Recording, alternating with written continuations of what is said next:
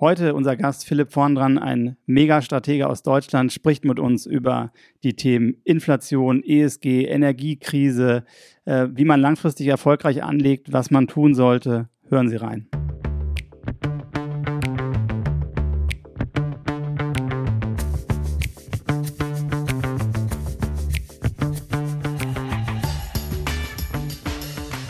Hallo und herzlich willkommen zu einer neuen Ausgabe von The Message der Investment Podcast. Wir befinden uns aktuell in einem sehr schwierigen Umfeld. Wir haben eine sehr hohe Inflation. Wir sehen aktuell steigende Anleiherenditen, aber gleichzeitig fallende Anleihekurse. Und die Aktienmärkte, ich glaube, darüber brauchen wir nicht sprechen. Uli, wie geht ihr damit um? Ja, es ist ein sehr herausforderndes Umfeld. Ich sag mal, bestimmte Dinge konnte man natürlich vorher vermeiden. Also den Krieg in der Ukraine hat sicherlich so keiner gesehen und diese massiven Auswirkungen auf die Energiepreise und Rohstoffpreise und Inflationsraten sicherlich auch nicht. Äh, gewisse Dinge, und das haben wir auch im Podcast damals über die Inflation äh, gesagt, konnte man erkennen, dass Energiepreise etwas höher sein werden und dass man ein Portfolio sicherlich aufstellen sollte für die Möglichkeit in der Inflation. Dass es dann so schlimm kam, hat, glaube ich, keiner gedacht. Äh, aber ich glaube, wir können uns mal einen Experten, einen Strategen dazu holen, der uns vielleicht noch mal ein paar Einblicke und Ausblicke gibt. Was denkst du? Denke ich auch. Äh, ich glaube, da rufen wir mal einen, äh, einen, Strategen an, den die deutschen Investoren sehr, sehr schätzen. Lass uns doch Philipp Vorndran von Flossbach von Storch anrufen. Sehr gerne.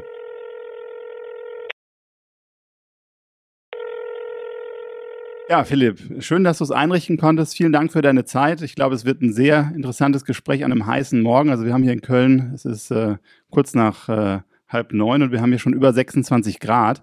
Ähm, das wird vielleicht auch ein Thema sein, Klima und Energie, aber da kommen wir später zu. Erstmal herzlich willkommen. Wir haben in den letzten Wochen natürlich äh, eine ganz verrückte Zeit. Also haben wir seit dem 24. Februar die Zeitenwende ähm, die massiv dazu geführt hat, dass die Inflationsraten höher sind, dass wir gestiegene Energiekosten haben, gestiegene Nahrungsmittelpreise, äh, was natürlich die Inflation und mittlerweile auch die Inflationserwartungen tangiert. Ich sag mal, ein bisschen war ja vorher schon abzusehen. Also die Energiepreise sind ja vorher schon etwas äh, gestiegen und gewisse Dinge zeichneten sich ab. Die New York Times hat, ich glaube, 2019 schon geschrieben, die deutsche Energiepolitik ist eine Katastrophe. Herr Trump hat mal darauf hingewiesen, wo er noch ausgelacht wurde. Jetzt haben wir den Salat. Ähm, wie siehst du das? Glaubst du, dass das länger anhält? Und was ist die Lösung aus dieser Misere? Naja, es ist ja nicht nur die Energie. Äh, wir haben ja hier in Deutschland und in Europa über Jahrzehnte von der Substanz gelebt. Wir haben immer versucht, da Pflästerchen drauf zu kleben, äh, wo gerade ein Problem aufgetaucht ist ob das bei der Bahn der Fall war, ob das in der Infrastruktur auf der Straße, die digitale Revolution, die wir regelmäßig verschlafen haben. Und natürlich haben wir es uns auch bei der Energieversorgung sehr einfach gemacht. Wir haben aus verschiedensten Gründen gesagt, Atom wollen wir nicht, ökologisch wollen wir, äh, da haben wir uns doch sehr eingegraben in Positionen und Gas war günstig, Gas war verfügbar, Gas schien so halb ökologisch vertretbar. Äh, und äh, jetzt haben wir den Salat, aber das Problem ist eben, dass es nicht nur ein Thema der Energieversorgung ist, sondern man könnte das so ein bisschen als multiples Organversagen äh, beschreiben. Es kommt jetzt doch auf den Tisch, äh, wie dysfunktional bestimmte lebenswichtige Bereiche äh, der Bundesrepublik Deutschland und äh, der Eurozone sind. Äh, und das müssen wir ausbaden. Also ich bin jetzt 60 äh, geworden, äh, hatte 60 Jahre äh, ziemlich ruhige Weltgeschichte vor mir, zumindest bei uns hier in Deutschland. die nächsten Generationen werden das ausbaden dürfen in vielen Bereichen, sicher auch bei den Themen Geldanlage. Und klar ist, das so ein bisschen die Zusammenfassung äh, dieser Thematik. Es wäre töricht, äh, wenn man bei der Geldanlage dann immer nur auf die Region und das Land schauen und setzen würde, äh, dass wir regelmäßig als problembehaftet und dysfunktional beschreiben müssen wenn man das sieht, da gebe ich dir vollkommen recht, man hat jahrelang gespart, hat eigentlich, das war ja auch eine Friedensdividende, über den Zustand der Bundeswehr wollen wir hier gar nicht reden, aber letztendlich muss man es, glaube ich, ganzheitlich sehen. Wir haben die Rendite rausgequetscht oder das ähm, unterinvestiert, den CapEx weniger gemacht und davon eigentlich profitiert. Ähm, das kommt uns jetzt vielleicht teurer zu stehen, als wir denken. Ähm, und ja, ich glaube, eine Frage ist ja bei der Inflation. Wir haben Treiber, die nachhaltig sind. Also wir haben die Dekarbonisierung, die wir wollen. Äh, alle reden über äh, Elektri Elektroautos. Wenn man mal ein bisschen reinschaut, frage ich mich, wie das überhaupt funktionieren soll. Das Stromnetz ist dafür nicht ausgelegt, die Rohstoffe dafür haben wir, glaube ich, gar nicht in der Menge, dass es äh, für alle klappen kann. Aber ich glaube strukturell, ich weiß nicht, ob du das anders siehst, durch das Thema Dekarbonisierung, teure Energiekosten und Onshoring, ist doch eigentlich die Inflation, sollte doch über Jahre eigentlich höher sein, als sie in der Vergangenheit war, oder? Ja, klar. Äh, Dekarbonisierung ist nur ein Thema äh, in dem strukturellen Umfeld, das uns langfristig höhere Inflationsraten bereiten sollte. Wir sprechen ja bei Flossbach von Storch immer von der 3D-Inflation. Das ist einmal die Dekarbonisierung, das ist aber auch die Deglobalisierung. Äh, und das ist natürlich etwas, was gerade für ein, ein, Land wie Deutschland, das vom Export so stark abhängig ist, äh, aus verschiedenen Ebenen eine wichtige Nachricht. Wir hatten jetzt 30 Jahre lang äh, Globalisierung, seitdem der eiserne Vorhang aufgegangen ist. Wir haben da überhaupt kein Fett angesetzt. Also wir beide vielleicht schon. Äh, Uli, äh, beim Olli sieht's noch besser aus. Äh, aber äh, die Volkswirtschaft der Bundesrepublik Deutschland hat kein Fett angesetzt. Wir hatten regelmäßig rekordhohe Steuereinnahmen. Na, die hätten wir ja ähnlich wie Norwegen in einen Staatsfonds äh, stecken können und damit die Altersvorsorge ähm, besser ausstatten können. Nein, das haben wir nicht. Wir haben diese rekordhauen äh, Steuereinnahmen regelmäßig verprasst, sage ich jetzt mal ganz provokant ohne damit äh, die Wettbewerbsfähigkeit in unserem Land zu stärken. Äh, das war aber natürlich für die Inflation extrem wichtig, äh, weil wir konnten die Skaleneffekte voll ausnutzen. Äh, das, was Ricardo uns schon vor Jahrhunderten in die Lehrbücher geschrieben hat, maximale Skalenerträge, das buchstabieren wir jetzt zurück. Also die tiefe Inflation der letzten 30 Jahre war zu großem Anteil äh, eine Funktion der Globalisierung. Jetzt drehen wir den Hebel um und dann wird die Inflation sich auch in die andere Richtung bewegen. Äh, und last but not least, und es gilt natürlich auch wiederum speziell äh, für Deutschland und Europa, äh, die Demografie. Äh, wir haben äh, viel zu wenig äh, talentierte und qualifizierte Arbeitskräfte. Plötzlich sind die Menschen weg, die Arbeitskräfte weg. Ich hatte vor zwei Wochen eine Veranstaltung in Wien, da hat mich ein Vertreter der österreichischen Nationalbank gefragt, Herr Vorntrag, können Sie mir mal erklären, wo all die Menschen hingekommen sind, die uns am Arbeitsmarkt fehlen? Das hat sicher zwei Gründe. In den zwei Jahren der Pandemie ist zwei Jahrgänge äh, der Babyboomer verschwunden äh, in die Rente äh, und nur durch relativ dünne neue äh, Arbeitskräfte äh, der schwachen Demografiejahrgänge ersetzt worden. Und dann haben wir natürlich Sozialsysteme, äh, die das Anreizsystem äh, zu arbeiten nicht wirklich besonders hochhalten. Äh, und diese drei Faktoren, die werden bleiben. Äh, Dekarbonisierung als Kostentreiber, Deglobalisierung als Deskalierung und Demografie höhere ja, höhere Verhandlungsmacht äh, der äh, Arbeitskräfte. Äh, und am Ende des Tages steht da eine Inflationsrate, die über dem liegen wird, ganz klar, was die Notenbanken sich als Ziel gesetzt haben, irgendwas zwischen drei bis fünf Prozent per annum über die nächsten zehn Jahre. Das wäre meine beste Schätzung. Aber so richtig genau weiß es von uns keine haben ja selbst die Notenbanker jetzt zugegeben, dass sie die Inflation nicht richtig verstehen, ja, ähm, in den USA.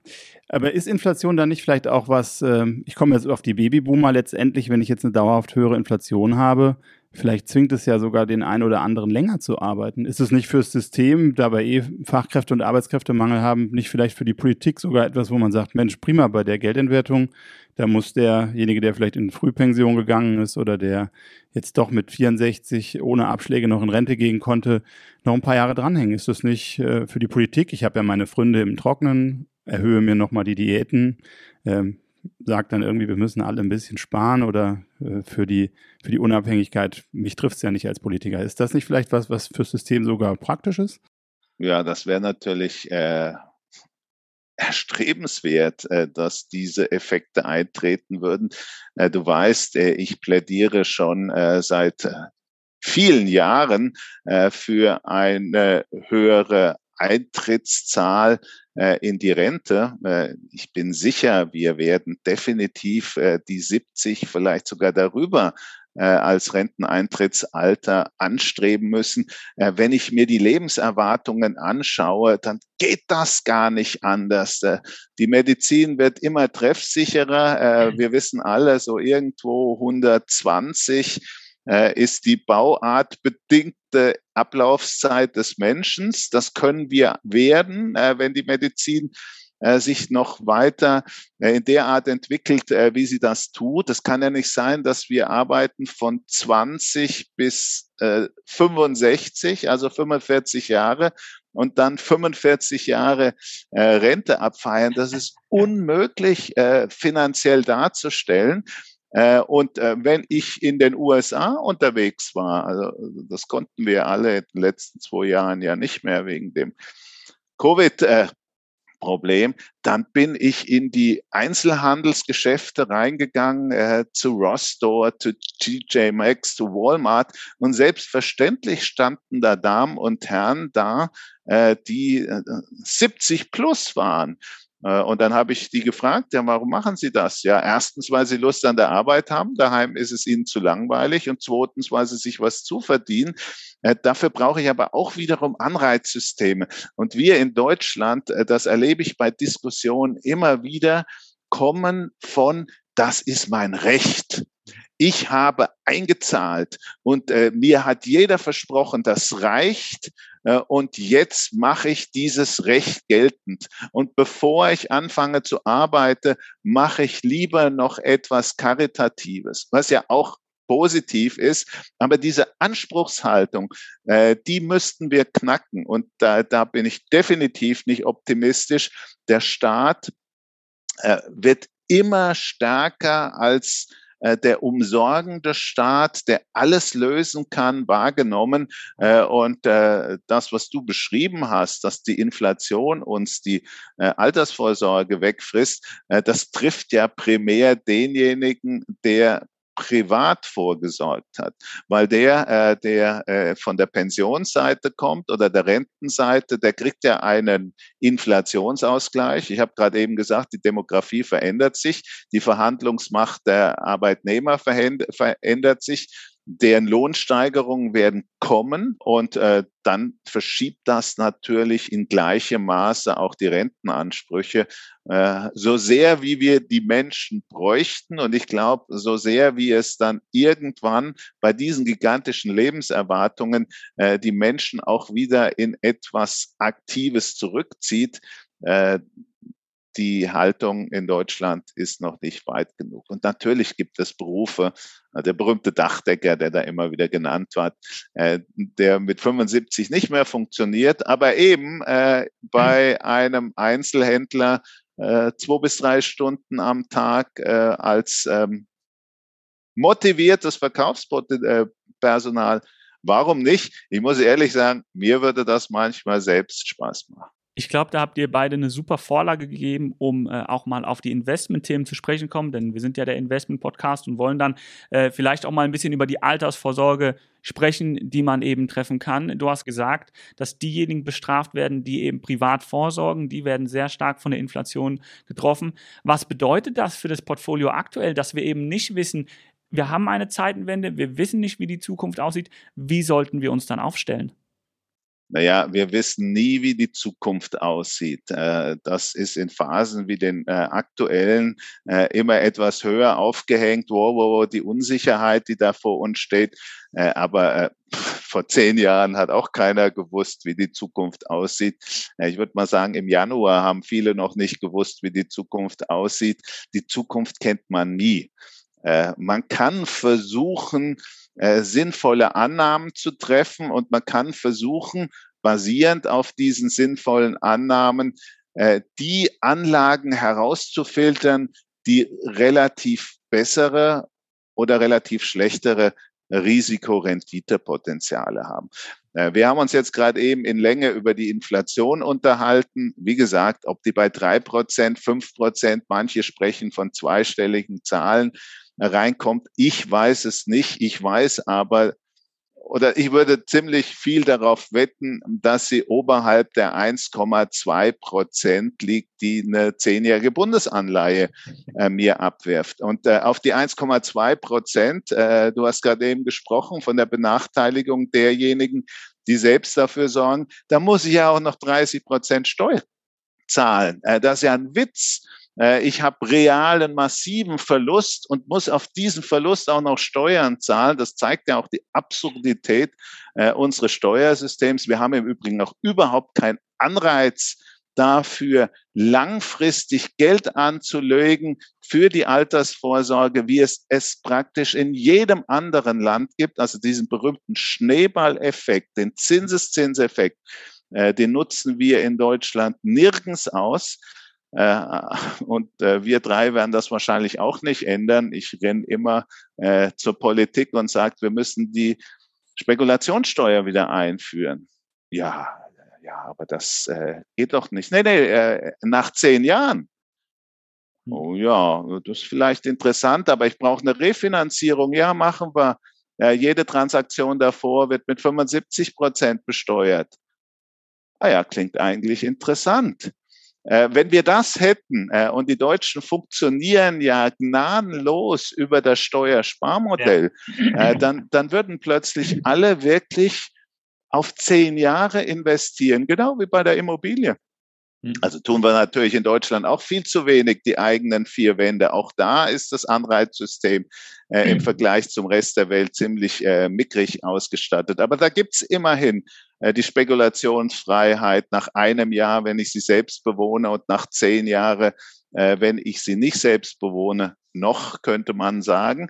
Äh, aber wenn wir das bei allen anderen Anlagen machen würden, dann denken die Menschen doch viel länger über diese eine Investition nach.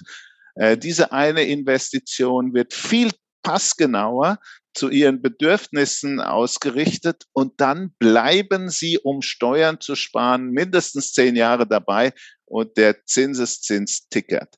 Äh, und genau das müssen wir versuchen. Und wenn wir das hinbekommen, äh, dann werden wir länger investieren, dann werden wir sicher auch riskanter investieren. Äh, was dann hoffentlich, zumindest wenn ich es halbwegs gescheit mache, auch zu höheren Renditen führe. Äh, und wenn ich dann eben aus sieben Prozent Gewinnrendite, die ja gute Unternehmen äh, abwerfen, und ich bin sicher in der Hochinflationswelt äh, werden die äh, Gewinne nicht einbrechen, äh, weil irgendjemand erhöht die Preise, sonst hätten wir keine Inflation. Das ja nominal alles gemessen. Äh, dann würden wir eben nicht vier Prozent äh, Netto-Rendite, sondern vielleicht sieben Prozent äh, generieren und Altersarmut wäre dann zumindest für diese Menschen viel weniger ein Thema. Du sprachst von der Incentivierung und äh, ähm, Charlie Munger hat mal so schön gesagt, show me the incentives and I show you the outcome.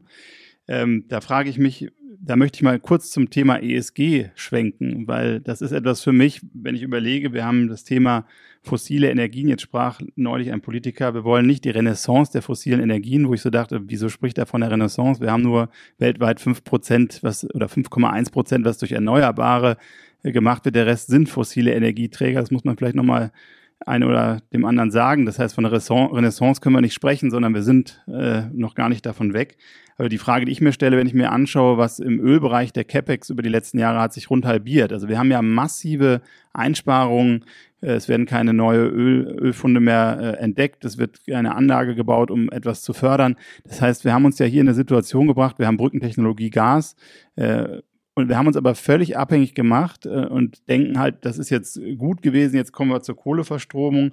Man sagt so schön, the road to hell is paved with good intentions, aber sind wir nicht hier völlig in eine falsche Richtung gelaufen und müssen wir nicht da äh, auch ähm, irgendwo ein Stück weit weiter investieren, weil wir sicherlich ohne diese Energieträger in den nächsten 10, 15 Jahren noch nicht auskommen? Das ist das Wichtige, der Satz, den du am Schluss gesagt hast. Ohne diese Energieträger werden wir die nächsten 10 bis 15 Jahre nicht äh, auskommen. Äh, das Problem ist nicht das Einschlagen des neuen Weges. Äh, das Problem ist nicht zu sagen, wir wollen nachhaltige Energieträger ganz klar nach vorne schieben. Äh, das Problem ist, dass man den Geleitschutz für die Grundlast äh, einfach ausgestellt hat, äh, frei nach dem Motto, na ja, äh, wenn uns mal wieder äh, 20 äh, Gigawatt fehlen, äh, dann holen wir die in Frankreich oder in Tschechien oder wenn es darauf ankommt, äh, von der Dreckschleudern in Polen. Und das ist natürlich ein Problem. Ich gehe hin, überlege mir, wo will ich in 20 bis 30 Jahren stehen? Das äh, hat die Politik gemacht, äh, hat sich äh, für nicht fossile Energieträger entschieden. Warum das so ist, wissen wir alle. Das hat einen guten Grund. Dem ist überhaupt nichts entgegenzustellen.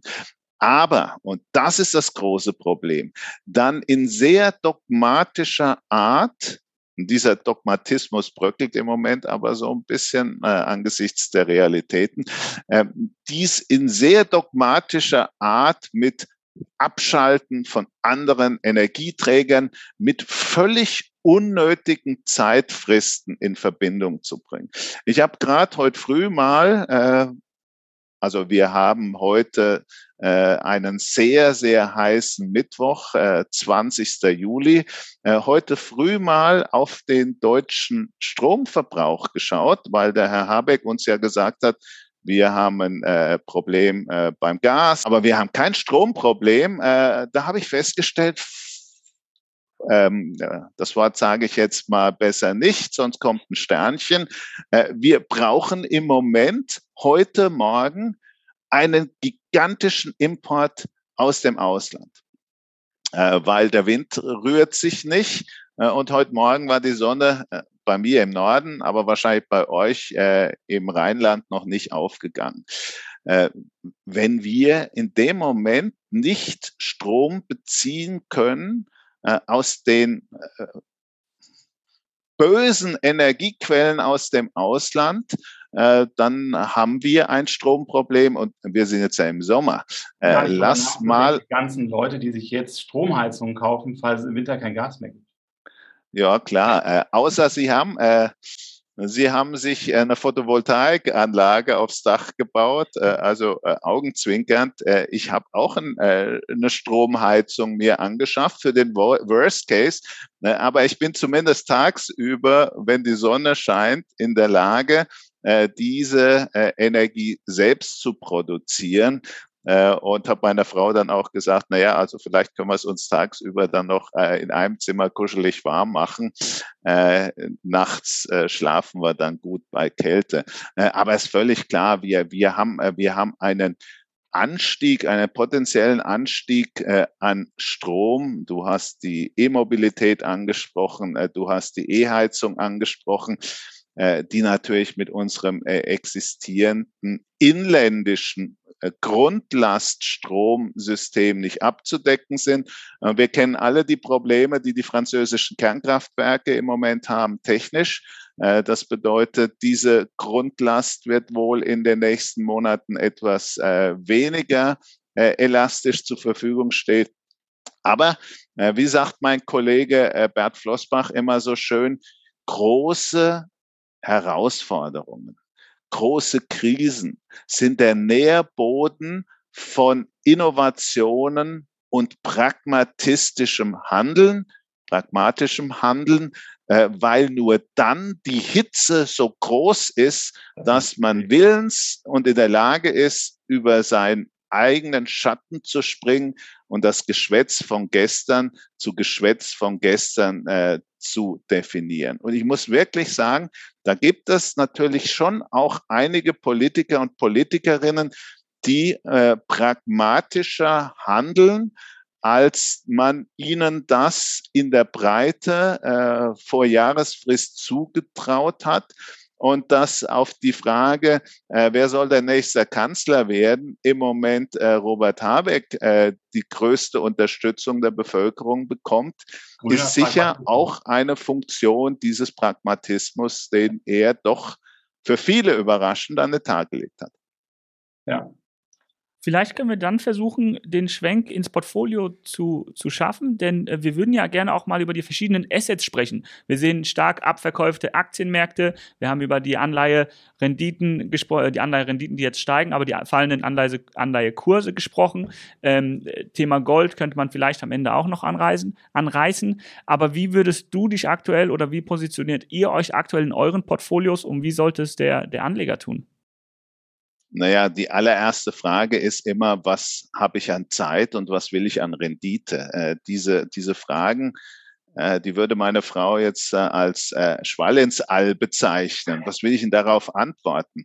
Äh, wenn man aber hingeht und sagt, ich möchte zumindest real mein Vermögen erhalten, und ich würde mal sagen, das ist keine äh, grundsätzlich allzu ambitionierte Anlagephilosophie, das wird nach vorne äh, sicher herausfordernd, aber äh, vor zehn Jahren würde ich sagen, äh, war das das Minimum, äh, was ein Investor als Renditeziel definiert haben sollte. Und ich habe zehn Jahre Zeit, äh, dann stellt sich das Portfolio eigentlich von ganz alleine auf. Äh, dann bedeutet das, ich habe den überwiegenden Teil meines Vermögens in Realwerten, liquiden, globalen, äh, mit sinnvollen Geschäftsmodellen ausgestatteten Realwerten. Sicher gehört da auch äh, die eigene Wohnung oder die eigenen, äh, das eigene Häuschen dazu. Ich habe ein bisschen was an Gold äh, als Versicherung gegen die bekannten und unbekannten Risiken im Finanzsystem und ultimative Währung. Äh, ich habe eine atmende Kasse, äh, die irgendwo sie zwischen 10 und 20 Prozent atmet, nicht um damit Rendite zu bolzen. Das wird schwer möglich sein bei 8 Prozent Inflation, und äh, dem Verschwinden von Verwahrentgelt, was ja von den Deutschen abgefeiert wird, also das zeigt ja, wie kurz deren äh, ökonomischer Sachverstand ist. Äh, ja, wir hatten, wir hatten null ne? wir hatten null Prozent Inflation oder ein Prozent Inflation und ein halbes Prozent Verwahrentgelt gibt negative äh, Realrendite von 1,5. Äh, heute haben wir acht Prozent plus Inflation und dann kein Verwahrentgelt, also null, dann sind das minus acht. Also äh, da dreht man da manchmal schon im roten Bereich. Aber ist das nicht ein Anzeichen dafür genug, dass die heutige Generation dieses Thema Inflation, wir sind ja, ich meine, ich bin jetzt ein bisschen jünger als du, aber ich sag mal, seit Ende der 90er oder Anfang der 2000er, wir hatten ja eigentlich immer das Thema, die Inflation war gefühlt eher zu niedrig, zumindest für die Notenbank. Man hatte immer das Ziel irgendwo zwei Prozent, da waren wir regelmäßig drunter. Ich sag mal, die Leute, die in den letzten 20 Jahren äh, angelegt haben, die hatten ja ein ganz seichtes Inflationsumfeld und man ist es ja auch gar nicht gewöhnt. Das heißt, auch heute ist kaum noch jemand im Amt, der in den 70er Jahren äh, Gelder veranlagt hat. Das heißt, auch die ganze professionelle Struktur, die ganze professionelle äh, Landschaft, die handelnden Personen haben ja überhaupt keine Erfahrung in dem realen Anlegen in diesem Inflationsumfeld. Was heißt das für Warenbestände? Da wird auf einmal äh, geht Working Capital hoch, aber nicht, weil irgendwie jetzt mehr eingekauft wurde, sondern weil die Waren einfach teurer sind.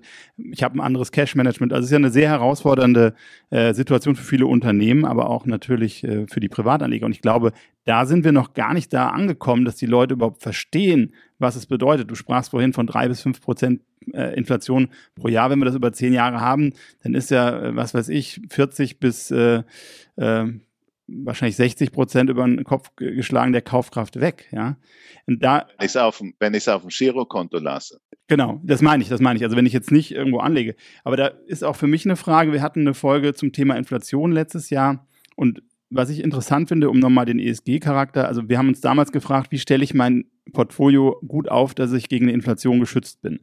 Und da spielen halt Rohstoffe definitiv eine Rolle und gerade Energierohstoffe, weil die natürlich maßgeblich äh, ein Treiber der Inflation auch sein können. Ähm, jetzt ist es ja leider so, also wenn ich mir den S&P anschaute, da war Ende 2021, ich glaube, zwei Prozent Energiewerte, in den 70ern waren es 15 und im Hoch nachher, glaube ich, knapp 22. Das heißt, die rein passiven Investoren hatten eigentlich gar nicht die Möglichkeit, diesen Inflationsschutz bei bestimmten Sachen zu haben. Und nun komme ich nochmal aufs Thema ESG. Also ich weiß eigentlich, ich bräuchte Ölwerte. Wir haben das damals auch postuliert. Viele machen es nicht, weil ich natürlich einen Artikel 8 oder Artikel 9 Fonds haben möchte, damit ich den auch vertreiben kann. Aber eigentlich ist es irgendwie verrückt. Und jetzt sehe ich Warren Buffett, der massiv, der hat jetzt glaube ich 20 Prozent an Occidental, also der massiv in diese Rohstoffe investiert, äh, der ja nun auch ein relativ guter Anleger ist. Wie seht ihr das? Ja, das ist ja ganz einfach. Jeder hat seine persönliche Nutzenfunktion. Und wenn die Nutzenfunktion äh, so ist, wie du das gerade eben beschrieben hast, dass ich aus Prinzip äh, solche Werte nicht für kaufenswert halte, äh, dann muss ich halt meine Renditepotenziale runterschrauben. Äh, aber ehrlich gesagt, äh, das klingt in Hindsight, also äh, mhm. von heute aus, alles so einfach und logisch. Energiewerte bis zum Anschlag hochfahren. Äh, die Prognose äh, von ähm, Rohstoffpreisen, äh, Ole, du hast auch bei uns gelernt. Äh, du weißt, äh, was äh, da unsere Meinung ist, gehört zu den schwierigsten.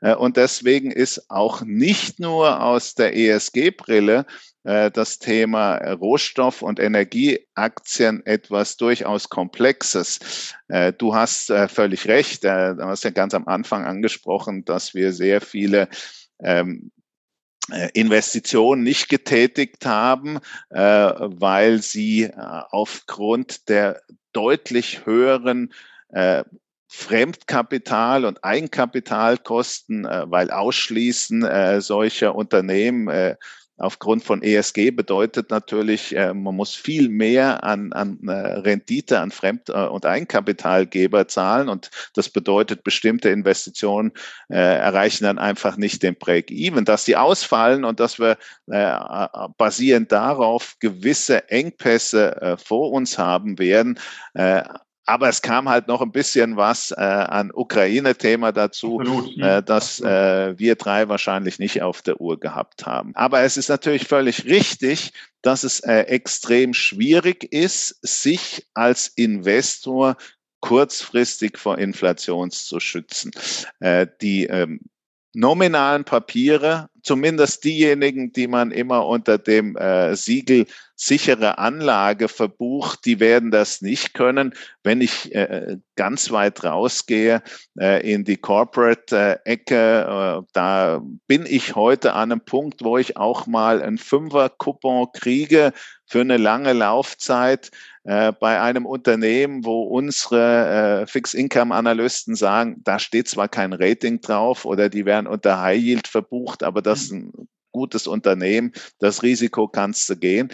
Äh, aber ein Inflation-Linker hat so recht nicht funktioniert. Äh, die Immobilien äh, funktionieren im Moment nur scheinbar. Wenn ich mir die Entwicklung äh, des All Real Estate Index im DAX anschaue, der hat all seine Kursgewinne seit 2017 wieder abgegeben. Äh, das ist nicht ganz so extrem, aber ähnlich auch im Real Estate Index vom S&P 500. Das zeigt, dass also die, die Preisschilder, die an den Immobilien äh, heute noch dran kleben von den Profis, nicht mehr ganz so ernst genommen werden. Äh, und wahrscheinlich kann ich auch die Miete nicht äh, inflationsgerecht nach vorne rollen, sonst äh, fallen mir eine ganze Menge Mieter und Mieterinnen aus. Stichwort äh, Nebenkosten. Äh, am Ende des Tages wird es nur äh, das produktive Unternehmen sein können und das schwankt. Äh, und äh, ich brauche eine gewisse äh, Anlagezeit, äh, sieben bis zehn Jahre sollten es mindestens sein. Aber äh, Olli, du hast am Anfang etwas gesagt, äh, was mir so reflexartig etwas Grimm äh, ins Gehirn getrieben hat, äh, die äh, abbrechenden Aktienmärkte. Also jetzt mal Butter bei die Fische. Wir hatten 2021 MSCI World plus 30 Prozent. Wir stehen 2022 MSCI World in Euro bei äh, minus wahrscheinlich achteinhalb äh, per, per heute Morgen. Äh, 30 plus achteinhalb minus, das ist nicht der Weltuntergang, als der im Moment von den Medien und auch von vielen Beratern wie die Sau durchs Dorf getrieben wird. Was ein Weltuntergang ist, das sind die minus neun Prozent bei den Anleihen, äh, weil da wird es wohl nicht so realistisch sein, dass ich diese Kursrückgänge wieder aufholen kann. Äh, bei den Aktien bin ich da mittelfristig wirklich extrem guter Dinge. Aber äh, das ist wie mit der Inflation und der fehlenden äh, Erfahrung, was die Inflation angeht. Wenn mir die Globalisierung 30 Jahre lang äh, tiefe Inflation generiert hat, wenn das dazu geführt hat, dass die Bondmärkte 30 Jahre zum Coupon immer noch Kursgewinne abgeliefert haben, äh, dann werden natürlich viele Privatanleger und noch viel mehr quantitative äh, Produkte, die immer so tun, als ob die Historie ein guter Schätzer ist für die Zukunft, weiter in diesen Anlageklassen bleiben. Und wenn ich mir die durchschnittliche Allokation von deutschen Pensionskassen anschaue, äh, da würde ich mich ja am liebsten vom 42. Stock in die Tiefe schmeißen, äh, wie die ihr Geld allozieren. Weniger als 10 Prozent Aktien, fast 80 Prozent festverzinsliche, gelistete und ungelistete. Boah, das wird so gigantisch in die operativen Gewinne der Unternehmen in Deutschland reinbeißen. Äh, das allein wäre schon ein Grund, ein deutsches Unternehmen wirklich zweimal umzudrehen, bevor ich das investiere. Klar, es gibt durchfinanzierte Pensionskassen, aber äh, das Gros der deutschen Pensionskassen, auch der DAX-Unternehmen, weist eine Anlagepolitik auf, äh, da kann man sich eigentlich unter langfristigen Aspekten wirklich nur die Haare raufen und glücklicherweise habe ich da noch ein paar von. Ja. Mir fällt das schwer. Aber ähm, darauf wollte ich jetzt gar nicht raus. Alles gut. Ähm, schönes Gesicht braucht Platz. nee, also ich glaube, eine Sache sprachst du gerade an den MSCI World. Und da muss man sicherlich sehen, ähm, da hat der Dollar natürlich auch einen Anteil. Wir haben Dollar gegen Euro irgendwas 11 Prozent. Und wenn ich mir den reinen MSCI World anschaue, jetzt ohne äh, All Country, da haben wir ja fast 69 Prozent Gewichtung der US-Werte. Und da frage ich mich, wenn ich jetzt sehe, ich habe gestiegene Energiekosten, ich habe gestiegene Kapitalkosten, ich habe steigende Lohnkosten, ähm, wird es nicht bei den Margen der Unternehmen auch jetzt langsam irgendwo Spuren hinterlassen und ist der US-Markt nicht vielleicht doch noch zu teuer? Du sprachst an, dass es kein Beinbruch ist, minus 8% MSCI World ist richtig. Ich glaube, die Wahrnehmung vieler Anleger und vielleicht auch vieler junger Anleger ist ja eher, dass die einzelnen Aktien doch deutlich mehr gefallen sind von den Tech-Aktien, die unprofitabel sind, möchte ich jetzt gar nicht reden, aber auch selbst so eine PayPal, die irgendwie 70 Prozent gefallen ist, äh, oder Meta ähm, oder Apple, die ja auch äh, deutlich zweistellig gefallen sind, oder Meta hat sich, glaube ich, auch fast halbiert. Aber da ist etwas, ich glaube, das Gefühl vieler Anleger ist da vielleicht ein bisschen anders, als jetzt nur diesen breiten Index zu sehen. Aber ist da nach vorne hin, bleibt die Marge so hoch oder kriegen wir da nicht einen Druck? Und bedeutet das nicht auch, dass vielleicht nachdem die Bewertungen PIs jetzt runtergekommen sind, aber immer noch äh, über dem Durchschnitt oder leicht über dem Durchschnitt liegen, sind die nicht vielleicht insgesamt viel höher, weil die Margen niedriger sind und damit auch die Gewinne in Zukunft? Nee, glaube ich nicht. Also äh, vielleicht passiert was an den Margen. Ich will ja gar nicht abstreiten, dass speziell mhm. auch äh, aus der äh, Kostenecke für die Arbeitskraft äh, sich die Marge etwas verjüngen wird. Äh, aber ich bin davon äh, überzeugt, dass nominal, und wir sprechen jetzt von nominalen Zahlen, äh, die Gewinne weiter ansteigen werden. Äh, und äh, damit das Thema Bewertung sich relativ bald wieder relativieren wird. Real sieht die Welt anders aus, äh, aber äh, Aktienkurse und Gewinne sind nicht real, sondern nominal. Wir sprechen ja äh, so gerne von der Stagflation. Das ist ja so die Standardfrage nach jedem äh, Vortrag. Herr vorn dran, wie sieht's denn mit der Stagflation aus? Und da versuche ich den Menschen erstmal klar zu machen, was bedeutet denn eine Stagflation, eine reale Stagflation, nominal. Wir haben in den USA dicker Daumen neun Prozent Inflation. Äh, wenn wir eine Rezession, eine reale Rezession haben, sind wir mal großzügig von einem Prozent, äh, dann ist die Volkswirtschaft um acht Prozent gewachsen. Nominal. Äh, und diese acht Prozent nominales Wachstum, die müssen irgendwo herkommen. Diese acht Prozent werden sich dann vielleicht nicht als acht Prozent, äh, die Margen gehen etwas runter, sondern nur als vier Prozent in den äh, Gewinnen widerspiegeln sei es drum. Ich muss ja, ich muss ja bei der Geldanlage immer versuchen, aus einem Topf der äh, tollen oder im Moment eher weniger tollen Investments das herauszupicken, äh, das einäugig ist. Äh, und, äh, und da sind äh, die Aktien meiner Meinung nach weiter eindeutig favorisiert. Und was mich immer wieder ärgert, mich immer wieder ärgert, das ist die negative Grundeinstellung der Deutschen äh, zu den USA äh, und zu den amerikanischen Aktien. Ja, also MSCI äh, ist 70 Prozent USA, gründen wir auch mal wieder auf. Das erinnert an Japan äh, Ende der 80er Jahre. Äh, ja, Japan Ende der 80er Jahre hat man aber eine Bewertung von 87er ähm, Multiplikator. Da sind wir doch heute nicht ganz. Ähm, und es ist eben in Japan damals sehr viel Fake dabei gewesen. Äh, die ähm, 70 Prozent USA sind erstens mal nicht nur Technologie. Äh, also das sind sicher auch 20 Prozentpunkte Technologie, äh, aber auch unter der Technologie, du hast sie ja genannt, äh, die Metas dieser Welt. Ich gehe mal fest davon aus, ihr beide verwendet WhatsApp ob ihr jetzt Instagram postet äh, oder ob ihr noch gute alte Facebook-Jünger seid und dann wird euer Podcast äh, da verbreitet. Unterstelle ich jetzt mal Apple. Äh, also ich habe ein Xiaomi-Handy, gehöre da aber eher zur Minderheit. Wahrscheinlich habt ihr äh, modernere Geräte, Samsung oder Apple. Äh, Microsoft. Auch Huawei. okay, Huawei ist auch nicht schlecht. Ähm, das ist dann wie bei mir, Feind hört mit. Äh, das ist, Nokia. Äh, ja, aber Nokia unser, unser, unser Blödsinn können sich die Chinesen gerne anhören.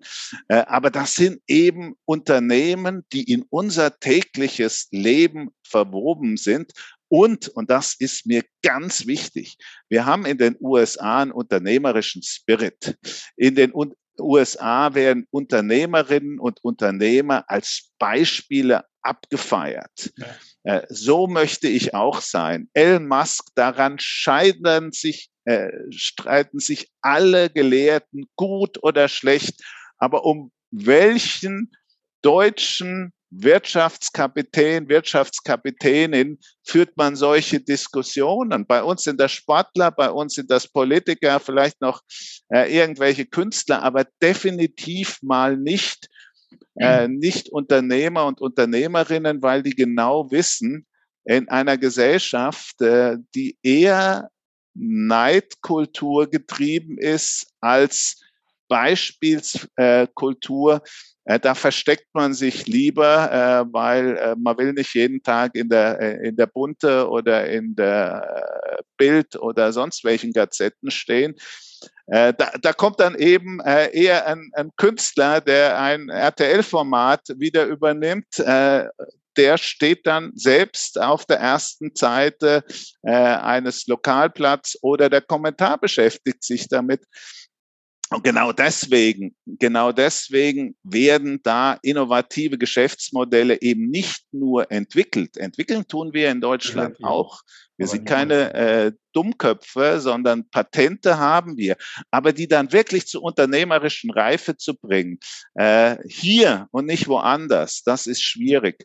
Äh, und, und noch ein Wort, also ihr merkt, äh, das ist ein Thema, das mich wirklich beschäftigt. Äh, wir sagen immer, boah, es wäre doch toll, wenn wir ein Einwanderungsgesetz haben, äh, wenn wir eh endlich die passenden äh, Arbeitskräfte für unsere äh, Industrie finden würden.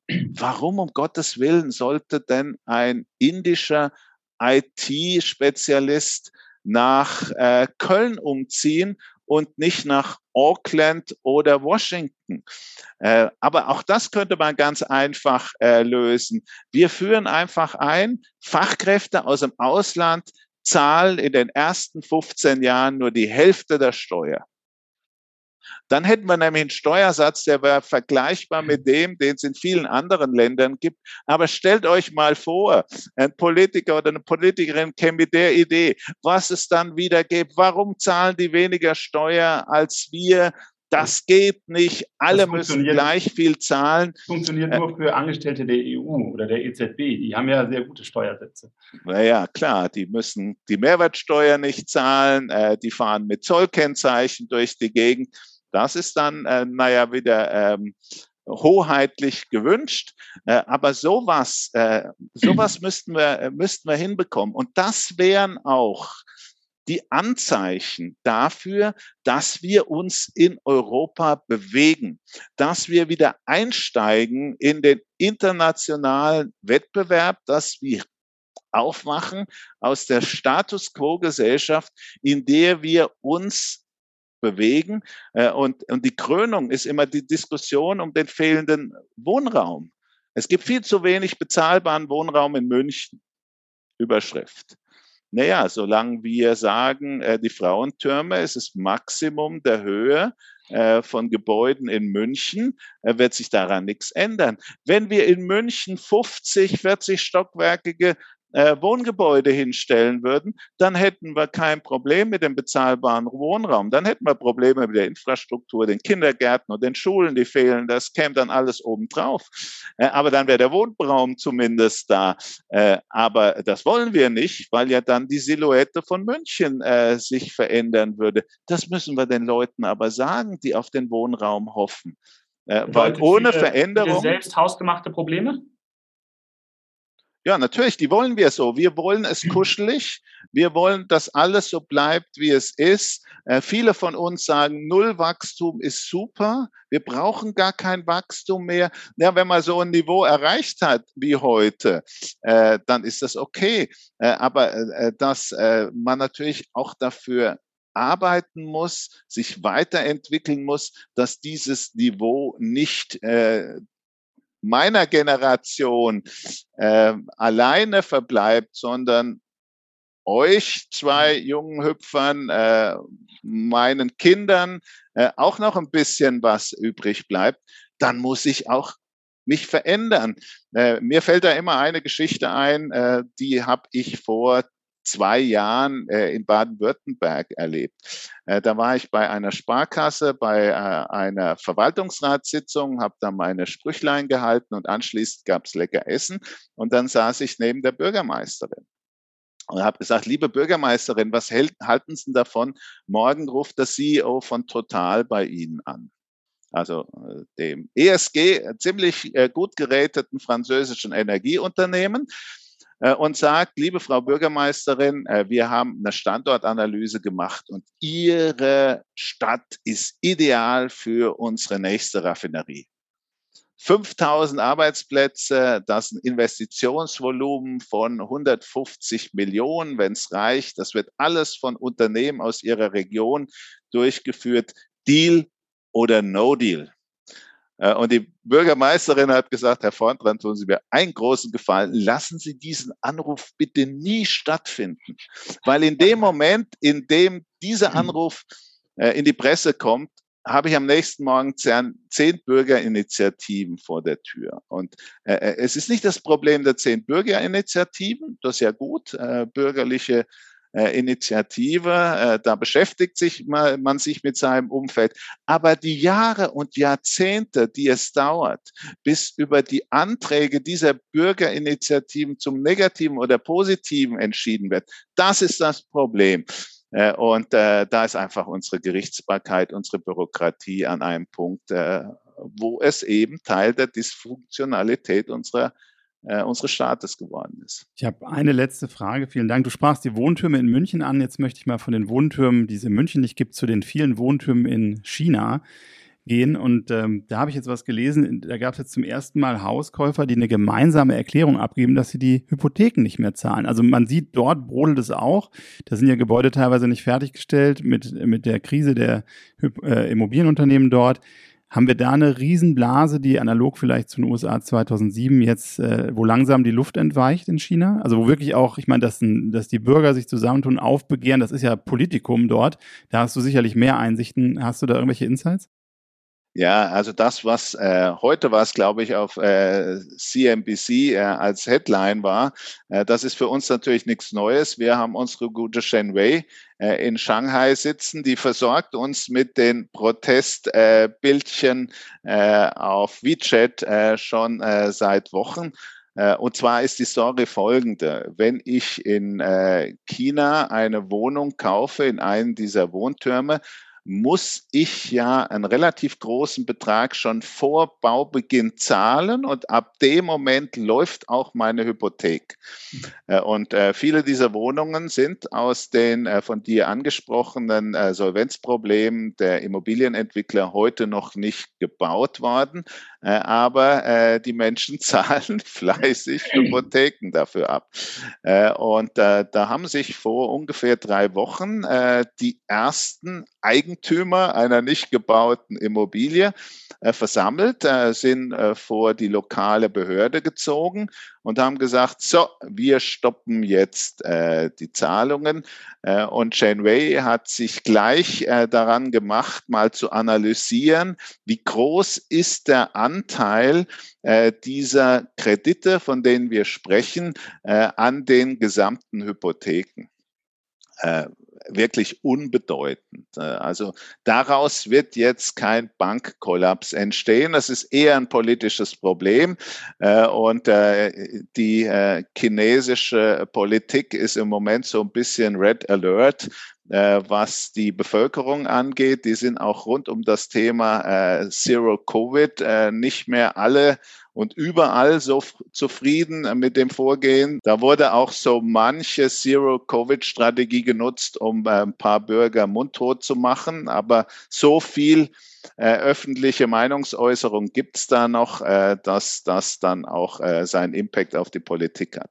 Also zu dem Thema, das, das ist ein spannendes politisches Thema, äh, aber es ist weniger ein, ein Thema äh, der Ökonomie für die Banken. Wo du aber natürlich völlig recht hast, ist, dass wir in China vielleicht ein paar äh, Wohntürme zu viel haben. Äh, wir haben offensichtlich auch ein paar zu wenig, weil diejenigen, die jetzt streiken, deren Wohntürme fehlen ja. Äh, aber man darf nie vergessen, wir sind in China in einer kommunistisch, in einer staatlich dirigierten Gesellschaft. Und da war das Thema Bau von Wohntürmen politisch gewollt, um die Urbanisierung, die in China plangemäß stattgefunden hat, auch mit Wohnraum auszustatten. Und jetzt sagt die Regierung, okay, wir haben jetzt mehr oder weniger genug von den äh, Wohntürmen da rumstehen. Wir brauchen eigentlich äh, diese Immobilienentwickler gar nicht mehr. Äh, wenn bei denen viele Leute arbeiten, dann ist es eine äh, Fehlallokation von Ressourcen. Äh, diese Arbeitskräfte brauchen wir viel eher im Bereich äh, Entwicklung von Hochqualitätschips. also lassen wir mal diesen Sektor langsam langsam eindampfen. Und da wird es natürlich auch äh, Leichen in den Straßen geben. Äh, hoffentlich wird sich China sagen, äh, sind viele dieser Leichen von Ausländern, von äh, stupid foreign money finanziert. Äh, die lassen wir dann gleich mit äh, den äh, gelben Fluss runterschwimmen.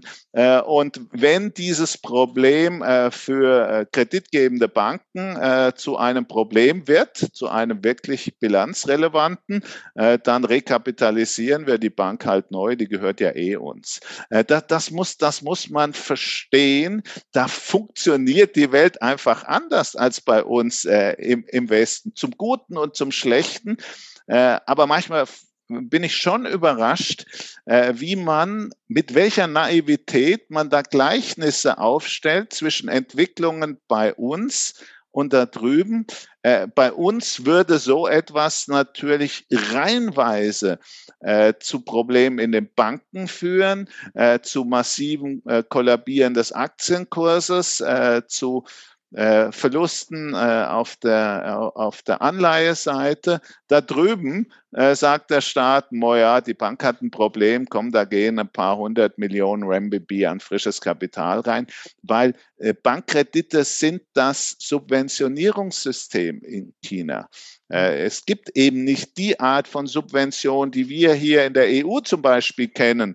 Äh, da wird irgendein, äh, irgendein Bereich Tourismus, Landwirtschaft, keine Ahnung, was alles sonst noch, mit, mit Sonderzahlungen gepäppelt, die dann in irgendwelchen schwarzen Löchern idealerweise noch bei der Mafia verschwinden. Nein, also so ist es natürlich nicht, aber die Gefahr ist natürlich gegeben.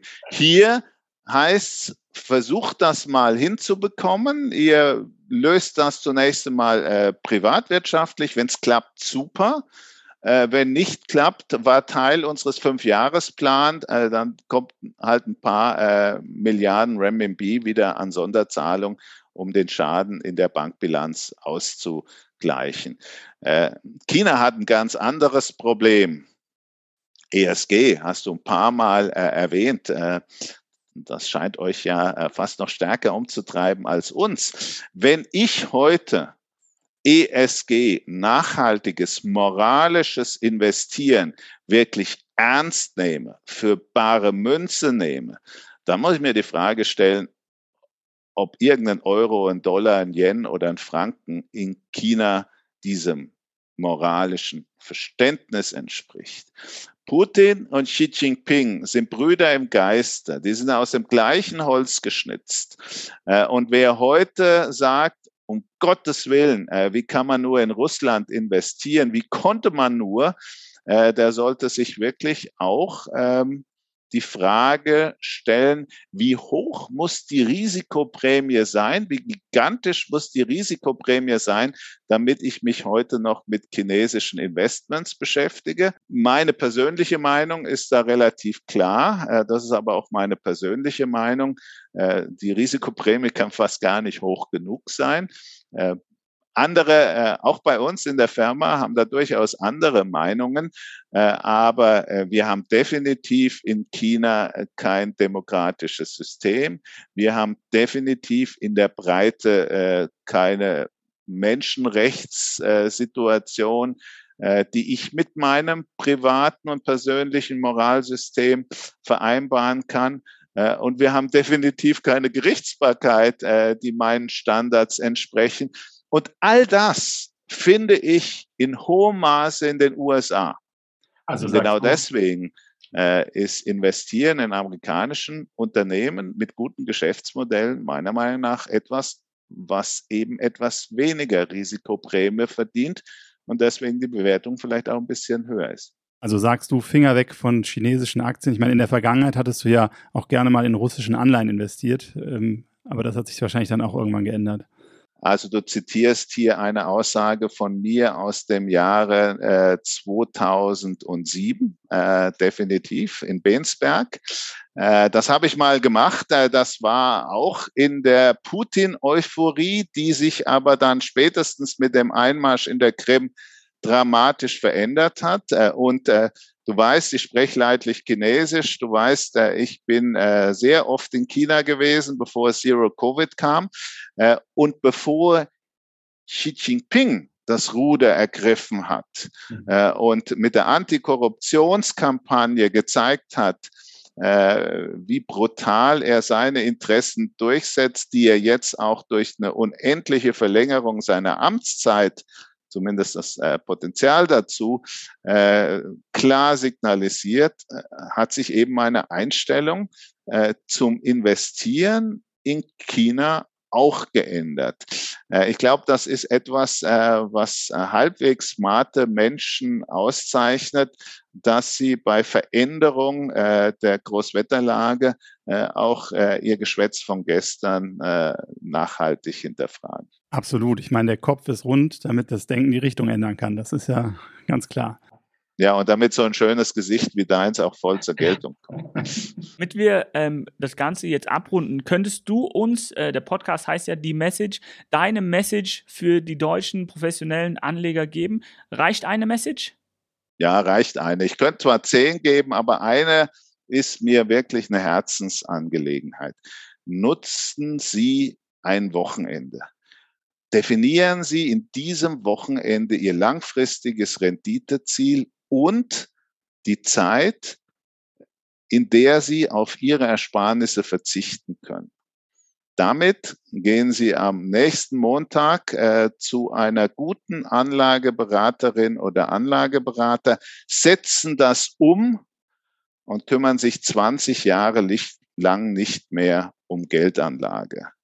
Schauen nicht mehr in die Zeitung, hören keine Podcasts mehr, sondern am besten gehen Sie in den Urlaub.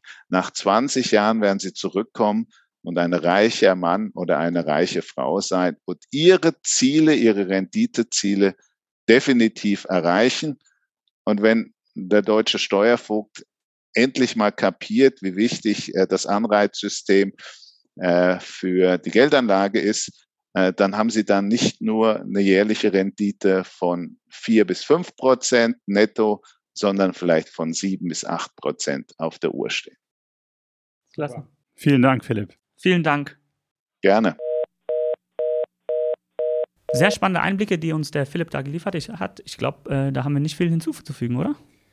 Ja, also wenn du jetzt 20 Jahre warten kannst, ich meine, ich kann derzeit dann keinen Urlaub genießen, ich muss noch ein bisschen arbeiten, auch wenn das Geld hart arbeitet, aber es ist natürlich richtig, man sollte sich den Anlagehorizont anschauen ähm, und was wir ja auch gesagt haben, an Realwerten führt einfach kein Weg vorbei und die Nominalwerte sind unter der Inflationsrate, werden sie wahrscheinlich auch lange bleiben. Das heißt, ich muss mich einfach anders aufstellen und muss mich dem Thema Aktien definitiv zuwenden. Wenn wir noch gut 40 Jahre haben bis zur Rente, dann würde vielleicht ein kleiner Urlaub zwischendurch, zwischendurch gar nicht wehtun. Aber ich glaube, äh, nachdem wir seine Message gehört haben, wissen wir alle, was wir am kommenden Montag zu tun haben, oder? Da gehe ich von aus. Jetzt genießen wir erst einmal den Rest der Woche und äh, schön, dass Sie wieder eingeschaltet haben bei Die Message, der Investment Podcast.